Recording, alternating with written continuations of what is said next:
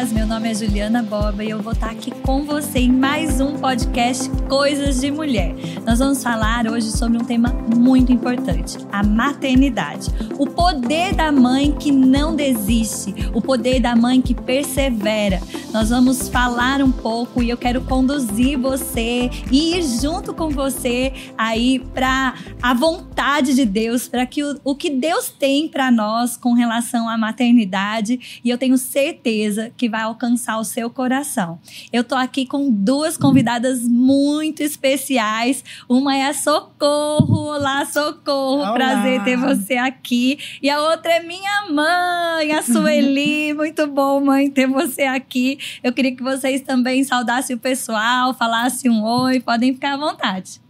Olá, Ju. Boa tarde. Olá, pessoal. Vai ser maravilhoso a gente trocar essas experiências, né? do que ser mãe. E vai ser um prazer estar esse momento aqui falando desse amor tão gostoso, né, que é ser mãe.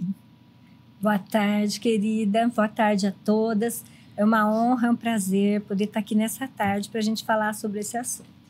Muito bom, muito obrigada por terem vindo. Eu sei que cada uma dessas mulheres vão ser inspiradas e eu vou ser inspirada também. Vocês, nós vamos sair daqui desse encontro melhor do que nós chegamos, amém? amém.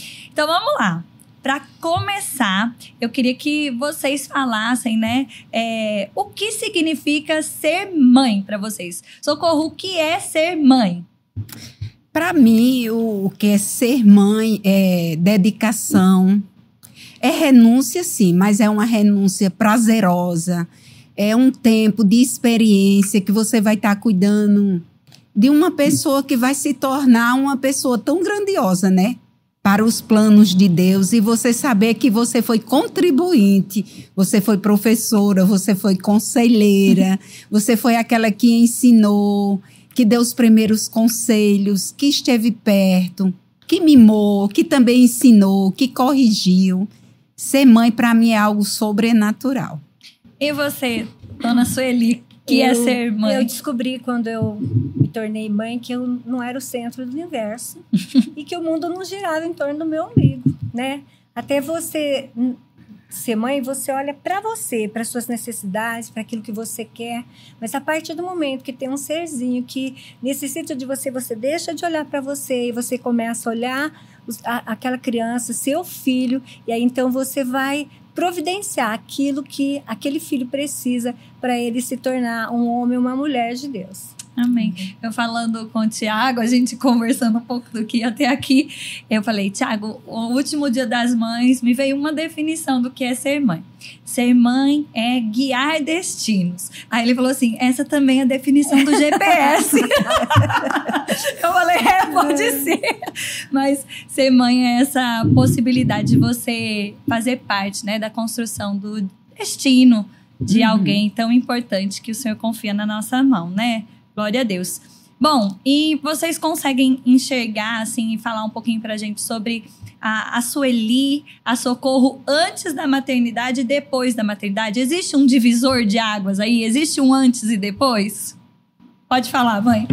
Ah, existe. Quando é, me casei mesmo depois de casada, antes de ser mãe, você fica é, focada no relacionamento seu com o marido, de ser feliz, de fazer algo específico para você, né? E, e a partir do momento que você se torna mãe, é, você se torna uh, mais sensível, a, necessidade não sua mais, é diferente, você é, é, é abre é, o universo, o seu universo, você também adquire habilidades, né, que você tem que desenvolver para poder criar o filho, para para é, enfim. A empatia também, né? Eu acho que você começa e, a olhar as pessoas diferentes.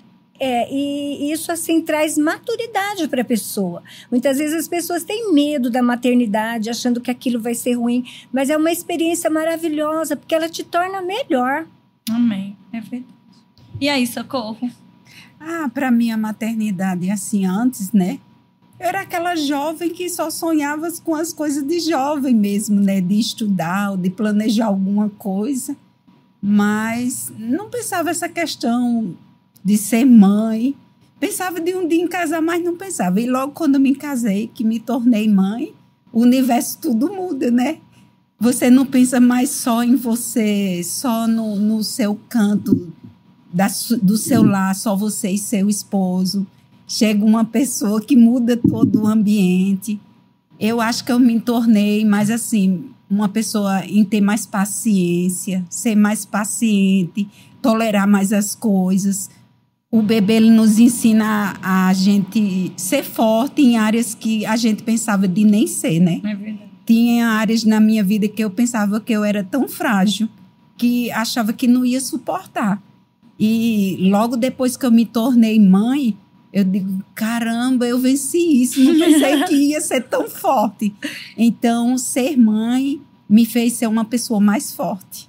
Eu, eu gosto de pensar na maternidade, assim, né? E hoje em dia, as jovens, né? Eu sou jovem e às vezes falar, ah, não, quero ter filho, vai me atrasar, ou depois, depois.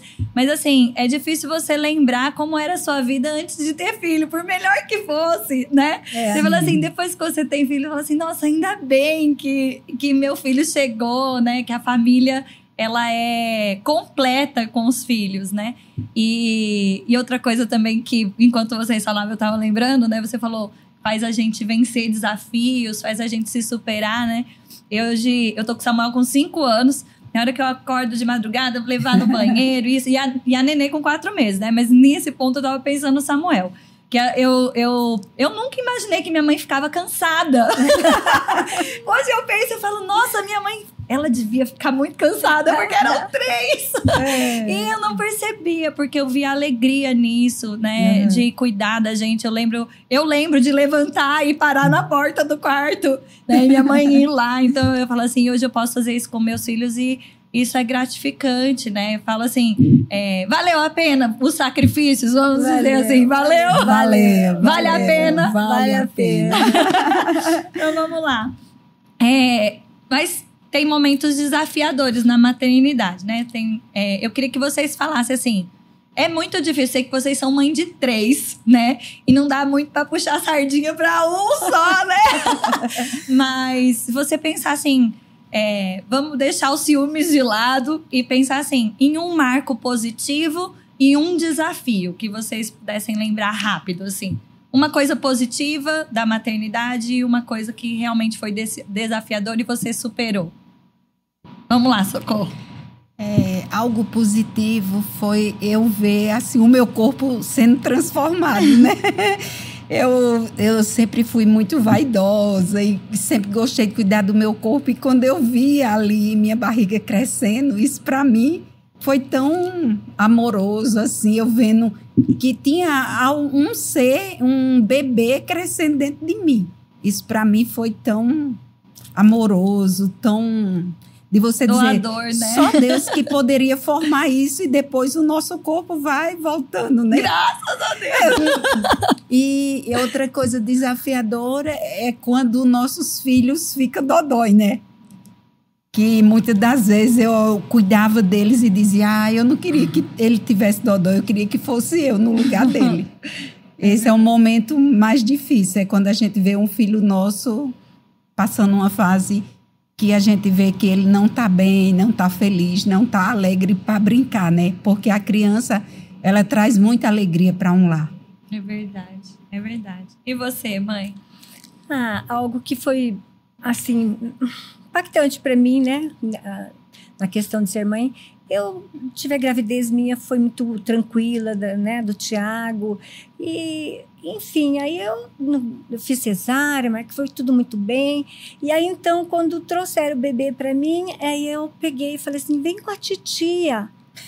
Aí de repente falei: não, esse é meu, não é mais titia, eu sou mãe, é, esse é meu, eu que vou cuidar, é minha responsabilidade, né? Então, assim, até aquela hora, antes de eu ver a carinha dele ali no meu colo, né, ainda não era algo real, né? Então, aquilo para mim foi, foi bem marcante.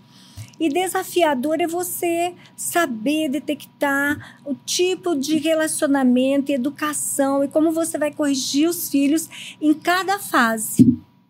quando é pequeno, quando é pré-adolescente, o que, que você, como que você trabalha isso? A, a, até que idade você vai, vai corrigir com a vara? Até que, a, até que ponto, né? O, e, depois quando adolescente, como que você vai ensinar? Né? Então os pais, a, a mãe é, precisa estar. Tá, nós, nós estudamos para tudo, nós buscamos saber de tantas coisas. É necessário que a gente sabe esteja buscando informações. É, pessoas mais velhas, com cursos, lendo livros sobre educação de filhos. Eu li muitos ah, livros. Conta do primeiro livro que você leu, que o Tiago.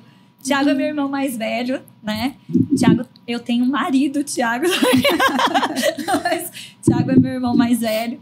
E minha mãe sempre conta, né, desse início que ela, sem muito saber lidar, que ele deixava ela doidinha. Conta aí um O Tiago, ele, ele era muito, me dava muito trabalho. muito, muito, muito trabalho. Eu corria atrás dele o tempo todo. Ele fugia no mercado. E aí, assim, ele. Enfim, ele era muito peralta. E aí eu, num, num retiro, eu peguei, tinha vários livros sobre educação de filho, comprei todos, li todos, e o que eu gostei foi um de um psicólogo que ele chama James Dobson, Ouse Disciplinar. E aí eu comecei a ler aquele livro e comecei a colocar em prática.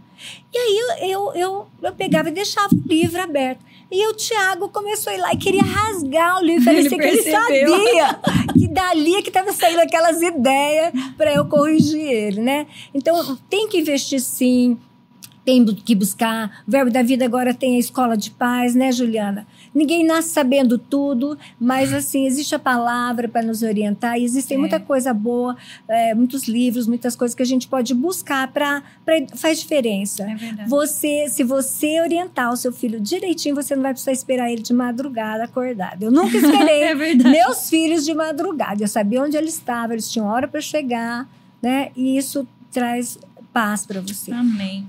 Muito bom. Vamos lá, vamos falar um pouquinho, né? Socorro já mencionou como é desafiador quando um filho fica doente, né? É, é difícil. Se a gente puder, a gente tirava, né? Uhum. E, e, substituía. E você viveu aí um tempo desafiador com Clóvis, né? E, e também foi um milagre. E conta um pouquinho pra gente dessa experiência, Socorro, por favor. Então, Clóvis é o meu terceiro filho. Eu posso dizer e digo, né? Que ele é o nosso milagre, desde o meu ventre, né? Eu passei uns probleminha na minha gravidez, fiquei mais deitada do que oh, tendo uma vida em movimento. E ele nasceu prematuro, teve todo aquele cuidado de, de a, a pediatra achar que ele não ia sobreviver. superar, sobreviver. E eu tive alta e ele ficou em casa. E aquele momento para mim foi bastante triste, doloroso. Eu fui para casa e eu só fiquei chorando.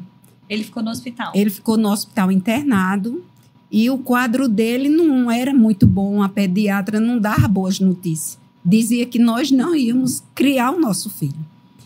E até um ano e oito meses por aí era esse vai e volta de hospital. Criar Clóvis para mim foi bem desafiador. Mas aí ele superou, né? E, e para nossa surpresa e para mim, como mãe, quando ele estava na fase de criança, na escola, estudando, tudo normal, praticando esporte, e nós estávamos na praia, Alan, que é o meu esposo, estava jogando bola com ele e o outro meu filho. E daí Alan veio com ele nos braços chorando. Ele chorava bastante e sentindo uma dor na perna. E daí nós procuramos um médico nosso, que estava na praia, um pediatra. Ele não, não superou o exame e o médico aconselhou a gente voltar de João Pessoa a Campina Grande e que eu procurasse um ortopedista. Eu acho que eu procurei todos os ortopedistas de Campina Grande. E o diagnóstico era um só. Era uma displasia na cabeça do fêmur dele. E era nos dois fêmurs. E o quadro era gravíssimo para a medicina, né? Isso foi no ano de 98, ele tinha oito anos. Então, para mim, foi um choque, foi um abalo. Eu ver meu filho perfeito, brincando, participando de esporte no colégio, e de repente eu ver uma história totalmente diferente. Uhum. E dali começou uma história nova na minha vida como mãe e no acompanhamento de Clóvis. Então, eu parei um momento. Eu ainda não conhecia a palavra, isso foi diagnosticado no ano de 98. Então, eu ainda passei umas dificuldades sem conhecer essa palavra. Em 99 nós chegamos no verbo da vida. Graças a Deus. E conhecemos essa palavra. E quando nós conhecemos essa palavra, que é ministrada, logo eu fui, me matriculei no Rema, fui estudar no Rema juntamente com Alain e acompanhando o meu filho, porque foram muitos anos. Na nessa, nessa trajetória de ir para médico, voltar, era fisioterapia, hidroterapia, minha vida mudou completamente. Meus dois filhos, a Aline e o Anderson, eles ficaram um pouquinho, não que eu esqueci, Sim. mas eu tive que ter uma pessoa para cuidar deles dois, porque minha atenção atenção voltou para o Clóvis.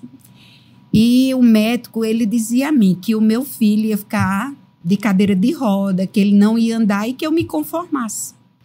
E dentro de mim eu não aceitava aquilo. E eu já estava conhecendo a palavra.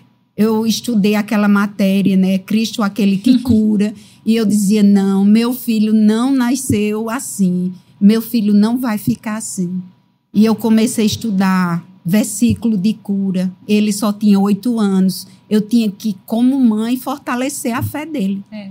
E eu lia muito aquele versículo que está no livro de Isaías, 53 e versículo 4. Eu dizia, Clóvis, você não tem essa enfermidade, isso é uma mentira. Isso vai passar, nós vamos superar, nós vamos ter força.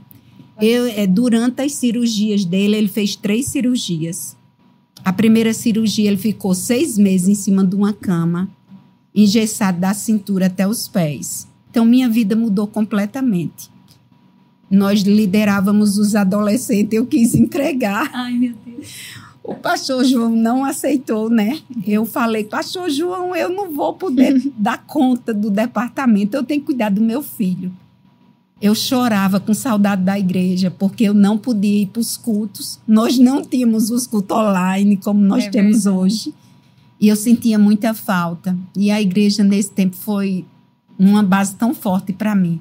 Porque os pastores iam na nossa casa, ministrava Santa Ceia durante esses seis meses que ele ficou na cama. E o pastor João disse: Não, você não vai entregar o departamento. O Alan cuida com a liderança e você vai cuidar de Clóvis. E a cirurgia não foi bem sucedida. Clóvis ficou sem andar. Eu vi meu filho sem andar. Ai, eu não quero nem chorar.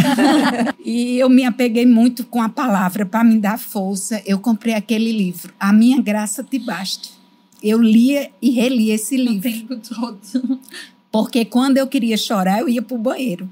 Porque eu não queria chorar na frente dele. E Clóvis, meu Deus, aquele menino, ele é um leão. Ele nunca chorava, ele não murmurava, ele não questionava e ele não se queixava de dor. Era algo sobrenatural. Porque eu via momentos ele com dores. E eu vi meu filho, depois que tirou o gesso, ele ficou sem andar, literalmente. E aí foi quando eu disse. A minha mente falou mais alto, as emoções, porque eu fiquei lembrando do que o médico falou, né? E um dia ele foi bem desafiador. Ele falou: Mãe, me deixa de pé na mesa, tira todas as cadeiras e me ponha de pé e eu quero segurar na mesa. E ele, hum, com muita força, né? Eu fiquei por trás dele, com cuidado dele não cair. E sabe, nós somos mãe e a gente vê quando o nosso bebê dá os primeiros passos, né? É aquela coisa que desequilibra, pode cair. Então foi assim que Clóvis começou a voltar a andar. E a gente orava, a gente ficava declarando a palavra. Houve um encurtamento de uma perna para outra, 5 centímetros. Eu tive que buscar medicina lá fora, fui para Curitiba. E em Curitiba ele fez a segunda cirurgia. E eu ia sempre orando e falando a palavra, sempre orando e falando a palavra. Mas tinha momentos para mim que era muito difícil. Parecia que até Deus tinha se afastado de mim, porque eu tinha que passar força para ele e eu estava numa cidade distante da família, de parentes. E eu estava no, no quarto do hospital uma noite e orando, né? Orando, orando em outras línguas. Eu dizendo: Deus, Clóvis é seu filho, ele é sua herança. Você gerou ele no meu ventre para ele cumprir os seus propósitos. E eu quero que um dia o Senhor conceda a Clóvis voltar em Curitiba de uma forma diferente. Amém. e Clóvis ainda voltou mais duas vezes para fazer cirurgia. Colocou uma platina, fez um enxerto. E com 19 anos, hum. esse ida e volta, na idade de 19 anos, foi que Clóvis teve alta. Mas Deus sempre teve ali, nos dando força. A palavra dele, a gente se apegava. E hoje, para a honra e glória de Deus, Clóvis é um homem de Deus. e anda! Anda perfeito. glória a Deus. Sem sequela. Anda Deus é perfeito. é maravilhoso e essa palavra funciona, né? Que palavra é essa? A palavra de Deus. Eu quero aproveitar para falar do Rema. Socorro mencionou o Rema. O Rema é o centro de treinamento bíblico, ele é interdenominacional. Um centro de treinamento bíblico onde você aprende a palavra, conhece a vontade de Deus quem Deus é, o que ele pensa a seu respeito, o que você tem, né, que Jesus conquistou para você. E o Rema tem transformado a vida de milhares de pessoas, impactou a minha vida também, né, porque é prático.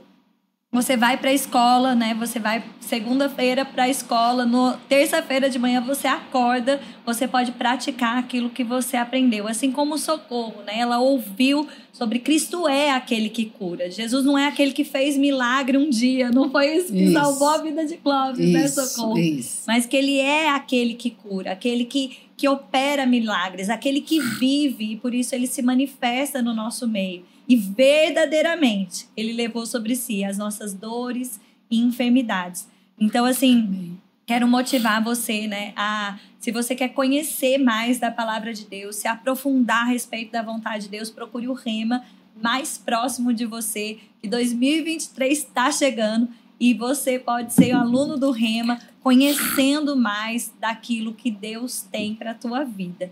Amém?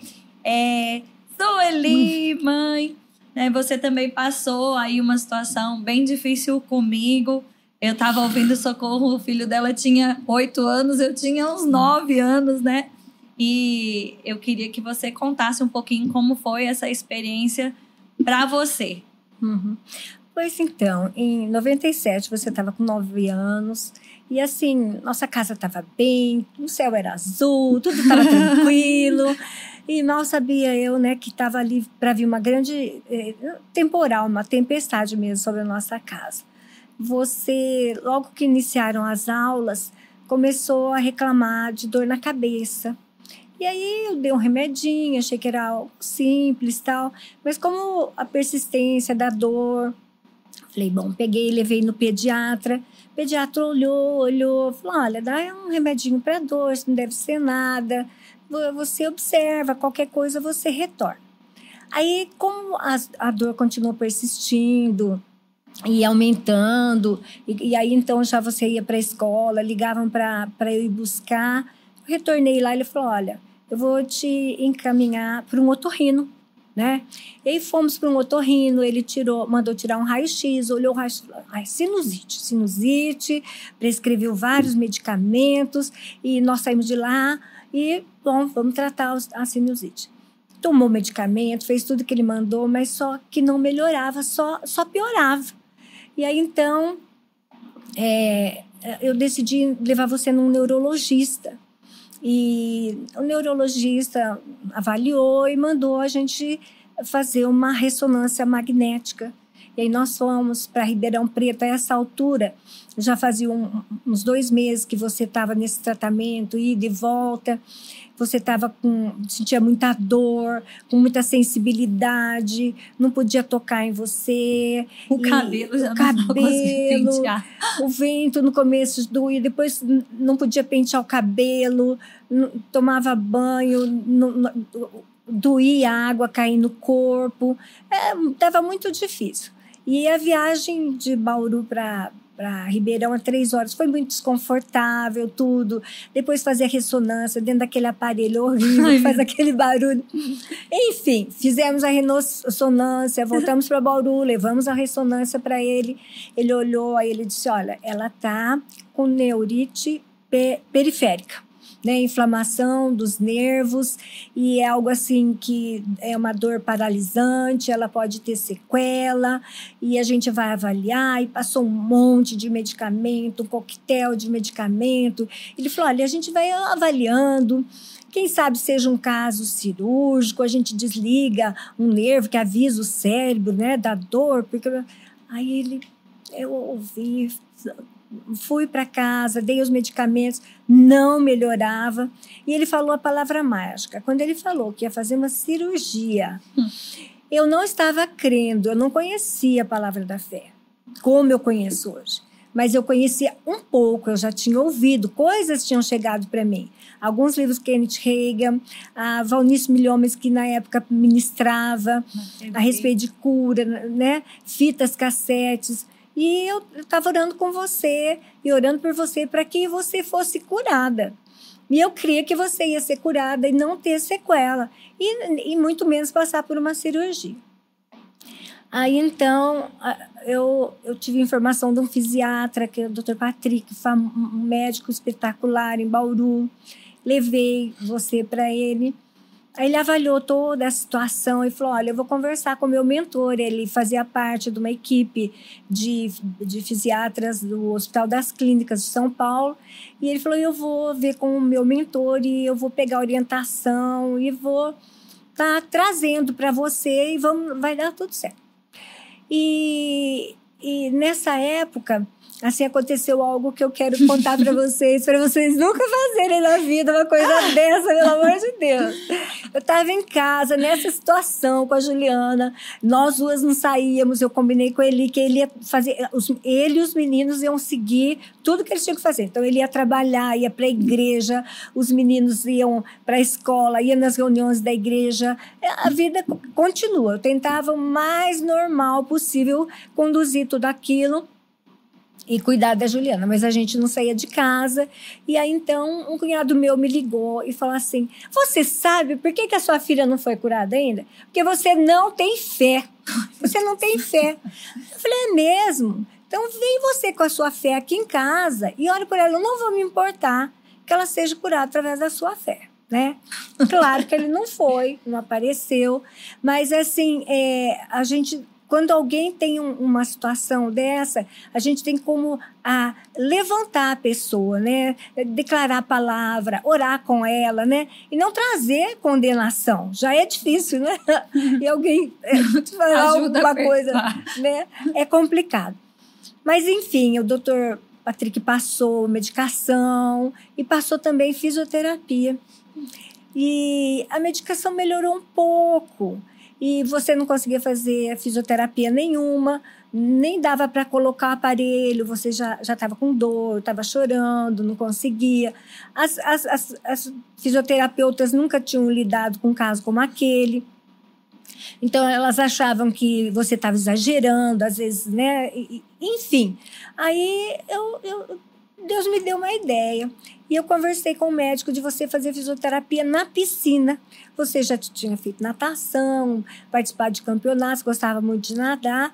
E aí o médico falou assim: olha, pode ser, pode ser.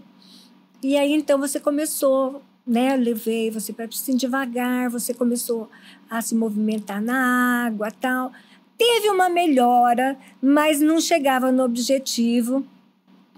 E o Dr. Patrick percebeu que ele não estava conseguindo evoluir naquele caso. E então ele falou: Olha, eu vou encaminhar você para o meu mentor de São Paulo.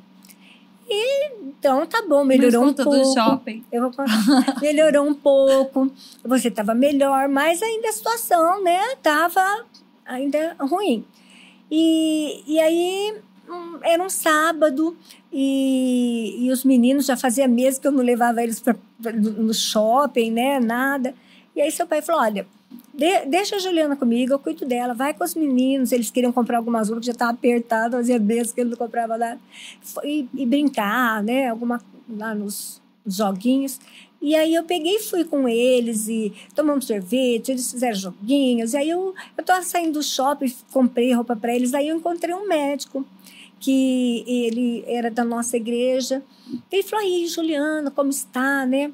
Contei para ele.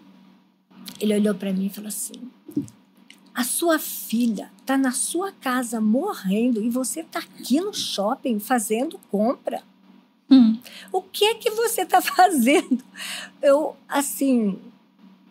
Eu, foi, foi assim para mim. Um, um choque. Um, um, um, murro na cara, né? Eu fiquei. Eu, eu falei, ah, eu nem sei, para falar a verdade. Eu, eu, tchau, tchau, fui embora. Cheguei em casa, chamei seu pai e falei, Eli, eu acho que a situação da Juliana é pior do que a gente pensa. Eu acho que é pior. Os médicos falaram que é ruim, que ela vai ter sequela, que vai ter problemas, mas eu acho que é pior. Né? Então nós, nós, nós, temos nós temos que nos movimentar, vamos embora para São Paulo logo, né? Enfim. E aí era um sábado, no domingo, é, teu pai era, era líder da, da escola dominical, ele compartilhou com os, os irmãos o que estava acontecendo, a situação.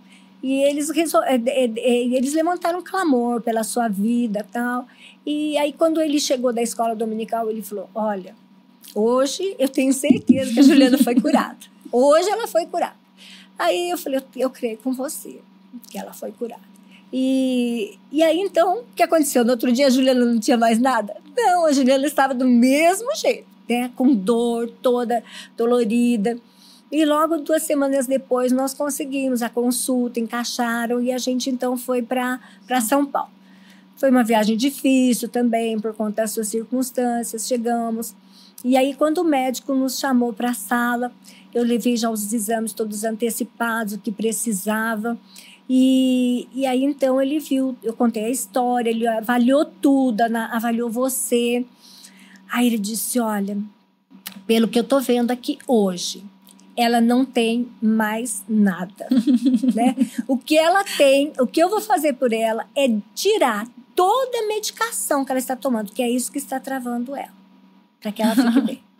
E, e aí ele, a hora que você, a hora que ele, você já estava ele estava terminando a consulta, se vestindo, e falei, já pode deixar ela ir fazendo as coisas, porque pra ela, para ela se movimentar, para ela ficar bem logo, né?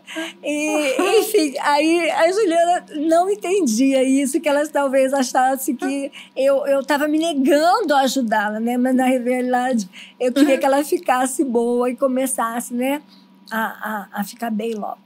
E, e aí nós voltamos para Bauru e ainda demorou uns três meses para ela ficar bem e sair daquela medicação, né? E muitas vezes eu, eu, foi uns dez meses tudo assim. Uns dez meses. E naquele período assim que a gente passava. Muitas vezes a Juliana, ela estava com muita dor, ela tomava toda a medicação que ela tinha que tomar. E à noite ela falava: Mãe, eu estou com dor. Eu dizia: Juliana, eu não posso te dar mais nada né? E aí eu orava com ela, e depois a gente orava, orava em línguas, e até que ela conseguia adormecer, dormia, e no outro dia ela acordava, e a gente começava aquele processo novamente, né? E eu, eu não entendia. Muitas vezes também algo interessante que acontecia, algumas pessoas iam visitar você, aí as pessoas chegavam, oh, olhavam, né, conversavam com você, depois elas choravam. Uhum. E assim, né, emocionada, tocada. E eu ficava, nossa, acho que eu sou uma mãe ruim. Porque eu não chorava. Eu falava assim, ah, eu mas hoje eu entendo, sabe? Que aquela palavra guardou a palavra, guardou meu coração, a oração. a oração em línguas, aquilo me fortalecia, me sustentava. É, eu tenho essa imagem de você orando em línguas o tempo todo. E às vezes ela falava, falava, mãe, eu tô com dor. Ela falou, eu já te dei o remédio. Você agora vai tomar água. ela orava. É, é, é, chegou uma época que eu comecei a, a, a, a, a ouvir o R.R. Soares também. Botar água lá e levar. Gente... Mas era um ponto de contato, de fé e, e assim...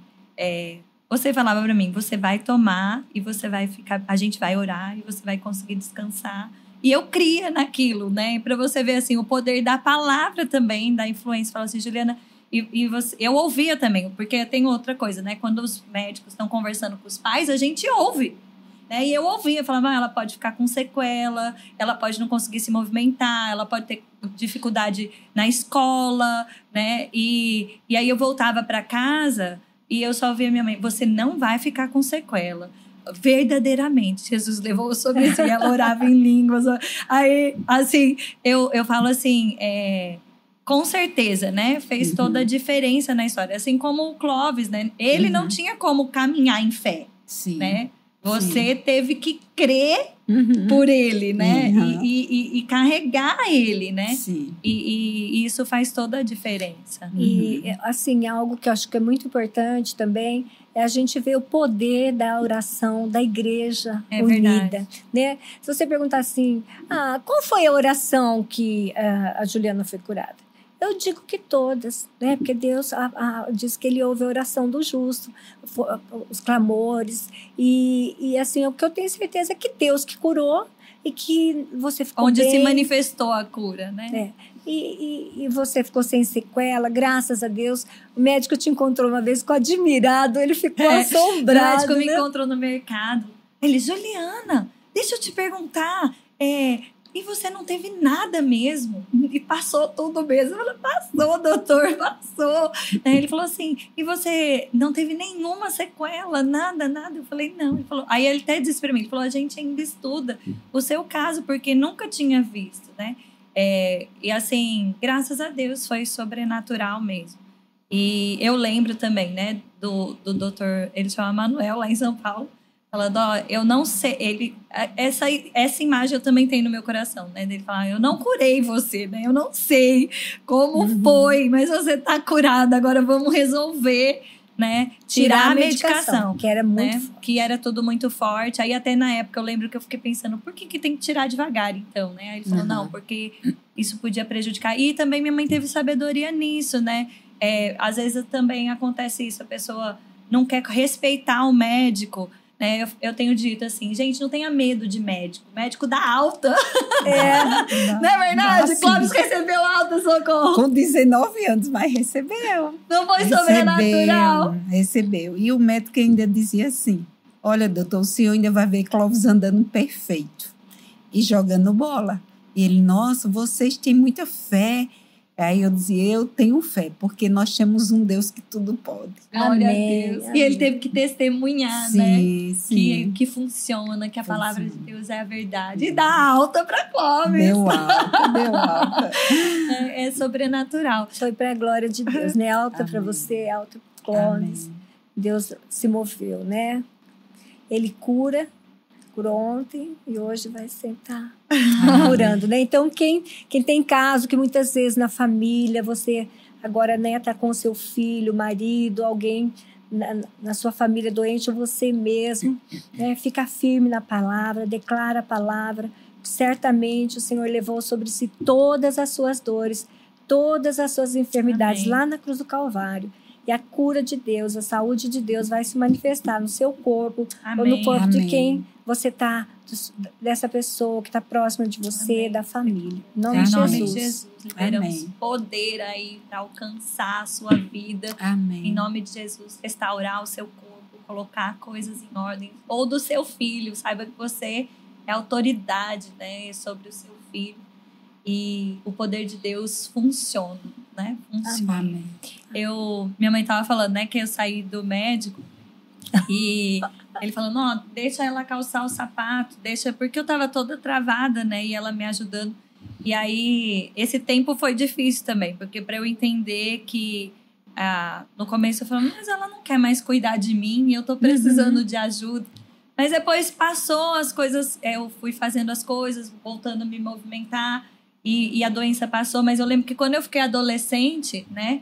E em uma fase do início da adolescência, é, o, o, o, diabo começou a me trazer isso. Ela assim, tua mãe não gosta tanto de você, né? Você foi, foi é, ela ela estava cansada de cuidar de você quando você ficou doente, uhum. né? E um dia eu tava e eu comecei, eu não sabia como me expressar direito. Eu comecei tratar ela brava com ela, né, mãe?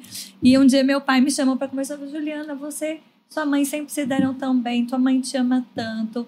É, por que você tá tão brava, tão arisca com a sua mãe? Aí eu falei para ele, falei, pai, ela é, é, cansou de cuidar de mim quando eu tava doente. Teve uma hora que ela ficava, põe o sapato, faz isso, faz aquilo, e eu tava com dor. Eu, eu lembrei disso, comecei a ficar meio arisca com ela, meio brava. Aí o pai falou assim: Juliana, tua mãe te ama muito, tua mãe parou tudo, era cuidar de você, né? Você nem sabe o desafio que foi a gente organizar a casa, a logística, né? Porque tinha mais dois, assim como sim, você. Não sim, é fácil, sim. né? É. E, e aí eu, ele falou, fala com a sua mãe o que tá no teu coração, né? Aí eu, a gente conversava muito tomando banho, né, mãe? É. Aí ela tomando banho, eu entrei lá, mãe, eu preciso falar um negócio. Falei, mãe, por que que você cansou de cuidar de mim? Não, ah, ou não foi nem essa palavra, porque eu não achava, não via minha mãe cansada. Assim, eu falei, por que que você ficou Parou. brava, ficou mandando eu fazer as coisas, assim? Ela falou, Juliana, foi aquele tempo que o médico disse, olha, eu preciso que você bote a Juliana para fazer e tal. Aí ela falou assim pra mim, Juliana, se ele tivesse falado pra botar cocô pra bater no liquidificador, eu te dava, era perigoso eu ter feito. Ela falou assim, quando você é mãe, você quer ver funcionar. Falou assim, eu fiz o meu melhor, eu fiz o que tava ao meu alcance, e eu sou grata a Deus, porque funcionou, Amém. né? Então, é, eu queria que você, vocês falassem, né? Fala um pouquinho, Socorro. Quando você é mãe, assim, é, a gente se sacrifica mesmo, né? Diga aí, como foi esse tempo de sacrifício, mas como valeu a pena? Fala um pouquinho.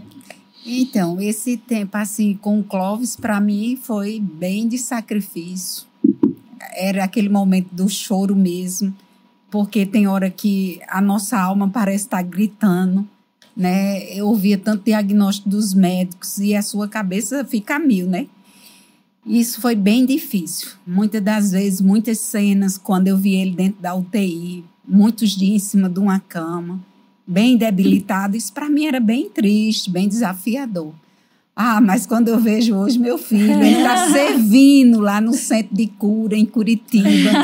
Ele é diretor sendo que nada disso é para a glória dele, mas quando eu fico vendo ele ministrando cura, ele manda os vídeos para mim, ele é ministro de louvor, ele não cresceu tanto, né? Porque nessa faixa etária que ele ficou seis meses engessado, era na faixa etária de adolescente, que era aquela fase dele crescer. Os outros meus dois filhos são altos.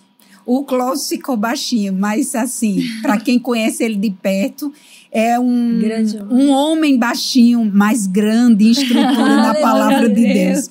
E ele, quando está ministrando louvor, ministrando no centro de cura, ou ministrando na palavra, Aí eu olho e regozijo, eu digo, Deus, valeu a pena aqueles dias no hospital, valeu a pena eu chorando com ele, eu declarando tua palavra, valeu a pena eu fazer tudo de novo. Eu tô vendo, Satanás, você não tragou a vida do meu filho, você não colocou nenhuma sequela, porque você não é o Deus da vida dele. E eu fico regozijando ah, na minha sala, pulando, salteando e dizendo, uau, eu sou a mãe de Clóvis, a palavra funciona, a palavra funciona funciona. Às Amém. vezes até o, os meus dois filhos ficam meio brincando essas coisas de ciúme de irmão, né? Mas eles dois foram uma parceria muito grande também de se doar o Clóvis, porque Clóvis foi tirado bicicleta, bola, patins. E o irmão dele renunciou tudo isso também, por amor a Clóvis. Ele, nós tiramos tudo isso de dentro de casa. E ele disse: mãe, eu vou doar minha bicicleta, minhas bolas, meus oh, patins. Meu e eu vou pedir só um brinquedo, o apainho, para fazer companhia a Clóvis. Oh, que lindo. Só um videogame, porque eu quero ser parceiro dele. Eu dei ideia no colégio onde Clóvis estudava e da diretora criar salas para crianças que passam por essa fase. Sim. E no colégio que Clóvis estudou, Clóvis foi o primeiro aluno que passou por esses desafios. E logo depois a coordenação do colégio me procurou e disse como foi tão bom eu dar aquelas ideias. Que Fico muito feliz pela vida dele, porque durante essas três cirurgias na faixa etária de final de colégio, ele tinha tudo para dizer: eu não vou fazer as provas, Mas ele dizia: Eu vou, faço a cirurgia e depois faço minhas provas. Eu nunca vi um adolescente rebelde, rebelde com Deus, com a palavra, com a igreja. Quando ele tinha alta, o primeiro lugar que ele pedia para levar era para a igreja. Ele não tinha vergonha de entrar na igreja de cadeira de roda, de moleta. Então, você vê que a palavra cuidou da sua casa, deu força a todos os seus, deu força a você. Você foi assistido pela graça de Deus isso não tem preço de você dizer, meu Deus, tudo que eu faço para você é tão pouco, é. porque a sua palavra é fiel. Amém. Glória a Deus. E a graça de Deus nos assiste, né, como mãe. Eu falo é, que a graça de Deus ela, ela é essa força capacitadora, né, que faz a gente ir além das nossas forças. E aí é, eu queria dizer assim, que vocês falassem, né? É, existe uma graça para ser mãe? Responde primeiro, mãe. Com certeza, né? Com certeza. Deus nos capacita, nos dá sabedoria. A palavra de Deus diz, né? Quem tem falta de sabedoria, peça a Deus que a todos dá liberalmente. Eu sempre orei por, por sabedoria, né? Para ter sabedoria, para lidar, para educar, para cuidar, né? E, e eu, eu creio, não, eu recebi da graça de Deus, da capacitação de Deus para ser uma mãe, né, que cuidasse, que zelasse. Eu não sou perfeita, eu errei, né? Mas assim, eu fiz o meu melhor. E, e seguindo mesmo a, a direção de Deus na palavra, e graças a Deus eu pude, eu posso hoje desfrutar, né? Para a glória de Deus que eu digo isso, né? Graças a Deus eduquei vocês dentro da igreja, na nossa casa nós vivíamos o aquilo que nós ouvíamos e pregávamos na igreja, e vocês se apaixonaram por Deus, pela Sua palavra, amam o ministério, todos vocês estão no ministério, trabalhando, produzindo e dando frutos, e, e assim, isso é a alegria do meu coração, motivo de, de toda a, a alegria da minha vida, a satisfação é ver vocês bem-sucedidos, casados, com filhos, estruturados, né? E agora produzindo bons frutos onde vocês estão. E o que, que foi isso? Realmente a graça, capacitação Amém. sobrenatural de Deus. Amém. Amém. Uhum. Socorro, essa essa graça, né, que nos assiste, ela nos dá sabedoria para conduzir mesmo os filhos, né? Uhum. E a uhum. gente vai caminhar agora já para o final e eu queria que você deixasse aí um conselho como mãe né, de como as outras mães desfrutarem dessa graça da maternidade. Amém. Um conselho que eu quero deixar para você que é mãe. Nós passamos por muitas fases nessa fase de criar filhos. Mas eu quero dizer, é busca em Deus, busca em Deus toda a sabedoria, busca em Deus, você tem a ajuda do Espírito Santo. Essa pessoa tão linda, né? Que está disponível para te dar conselho, para te ensinar. Não desista desse filho que está dando trabalho. Eu não sei qual é a faixa etária dos teus filhos. É, essa faixa etária, às vezes, de o adolescente, esse adolescente que muitas vezes está dando um pouquinho de trabalho, mas olha, eu quero dizer que o amor ele supera toda face. Seja paciente com o seu filho, seja amoroso, busque estratégia, Seja essa mãe companheira, essa mãe brincalhona, divertida, porque tudo passa. Eu quero dizer, tudo passa. Sabe por quê? Eu pensei que meus filhos iam demorar a sair de casa.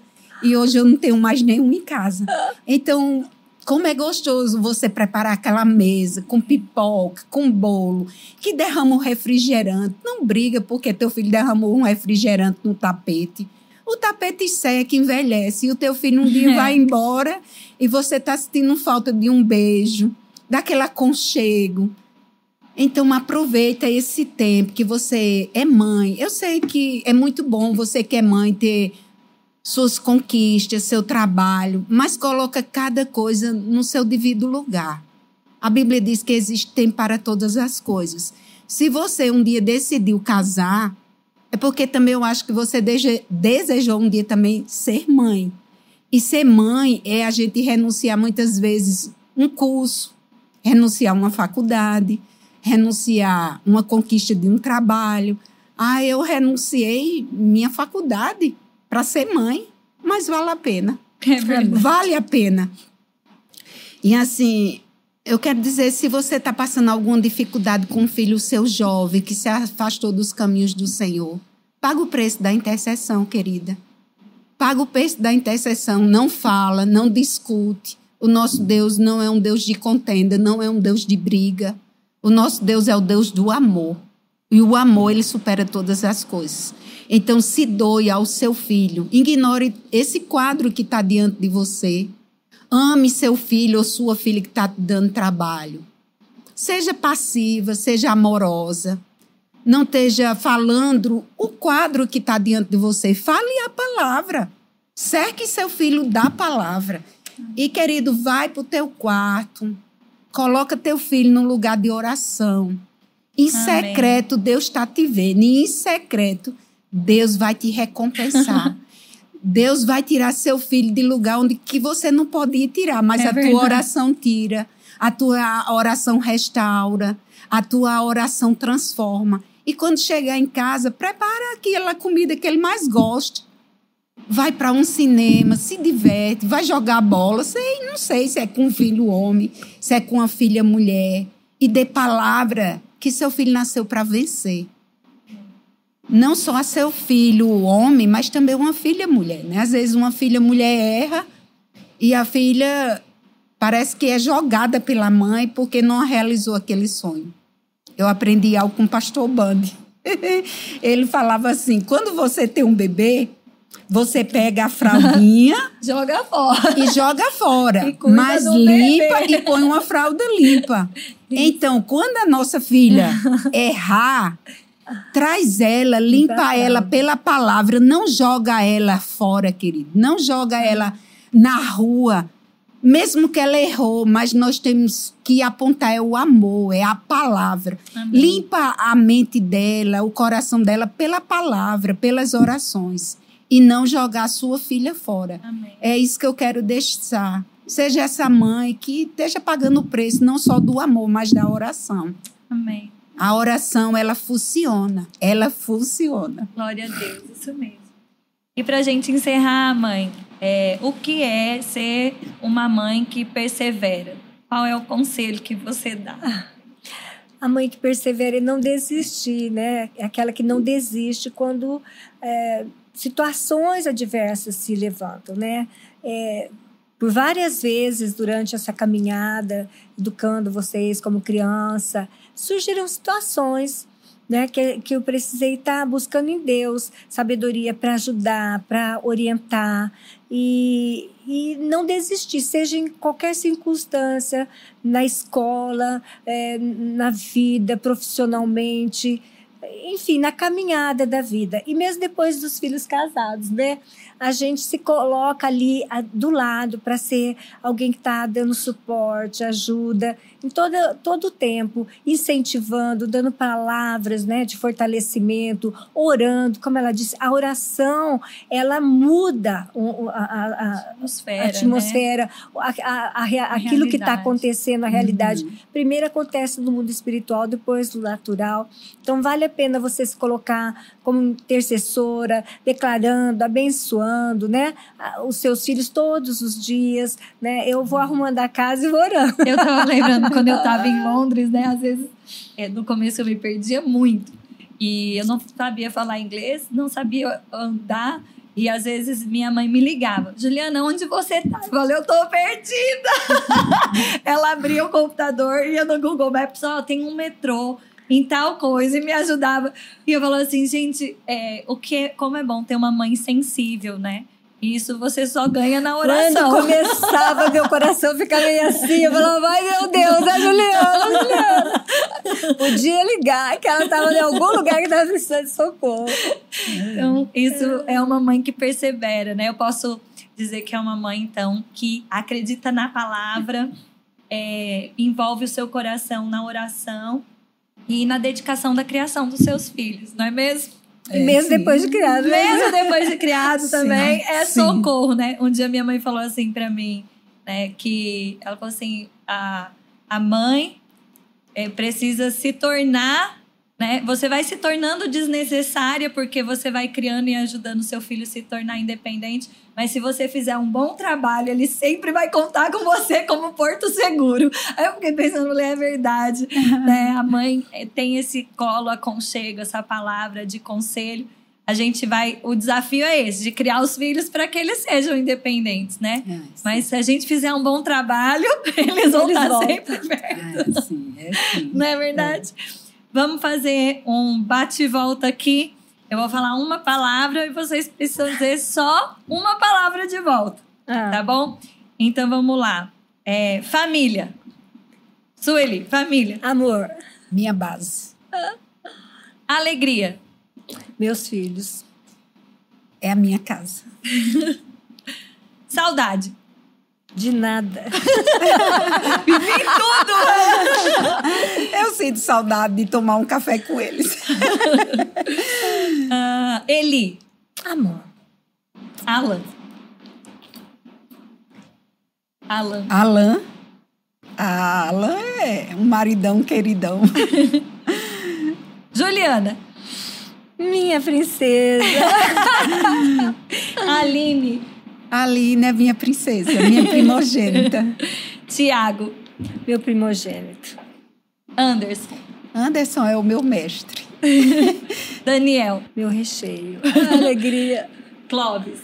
Clóvis é o meu milagre. Muito bom. Meninas, muito obrigada, né? Por serem mães inspiradoras. É, vocês aí estão numa estação totalmente Sim. diferente da minha e são uma inspiração para mim. Eu quero ser tão perseverante quanto vocês, Amém. né? E criar meus filhos na palavra, no Senhor. E quero motivar você, né, que está nos assistindo. Seja essa mãe que se dedica.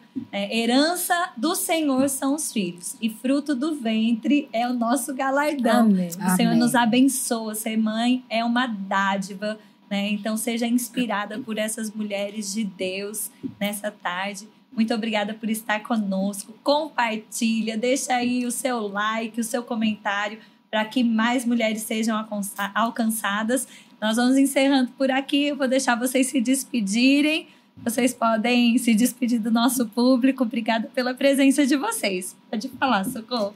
Ah, gente, obrigada, viu? Eu sei que foi um momento maravilhoso. A gente fala assim de coisas que já passou, aí traz uma reflexão de outras coisas que a gente tem para desfrutar. Muito obrigada ao convite de Juliana. Juliana tem sido, eu posso dizer, uma menina minha preciosa, que eu digo já ela. Eu tenho dado ser sua mãe, Juliana. Você é sensacional, viu? Muito bom estar perto de você, viu? Nós só temos muito a, a acréscimo de estar perto de você e muito obrigada por você que está nos ouvindo e outras pessoas que vão nos ouvir também. Amém. Amém. Foi um prazer, né? Foi uma experiência maravilhosa, né? Fazer essa live, somente com você, né, Ju? Glória a Deus, eu louvo a Deus pela sua vida, continue crescendo, produzindo, né, dando bons frutos e sendo um exemplo de mãe também Amém. para as mulheres que estão na sua idade. Amém. Eu creio, eu vejo você como você trata seus filhos, administra sua casa. E eu tenho certeza que você vai inspirar muitas pessoas a, a serem boas donas de casas, que tem Amém. mulheres que morrem de medo que falem isso, né? A ser uma, uma excelente mãe, Amém. segundo o coração de Deus. Eu amo Amém. você, viu? Obrigada por todas vocês que tiveram até agora conosco. Amém. Obrigada. Eu fiquei emocionada. né? Obrigada, né, vocês. Obrigada por acreditar. Obrigada por nos inspirar. Meninas, então nós estamos encerrando aqui esse podcast tão gostoso, né, sobre maternidade. Você também pode ser uma mãe que persevera, uma mãe que não desiste, desfrutar desse poder, dessa graça que, que faz, né, com que a manifestação do poder de Deus esteja na sua casa e você viva milagres, seja na área da saúde, seja provisão, seja sabedoria, seja a fase que o seu filho tiver. Na infância, adolescência, juventude, solteiro, casado, Deus tem sabedoria para você, para você desfrutar né, desse ambiente de família que foi Deus que criou. Então, muito obrigada mais uma vez. Até o próximo podcast Coisas de Mulher. Um grande beijo. Tchau, tchau.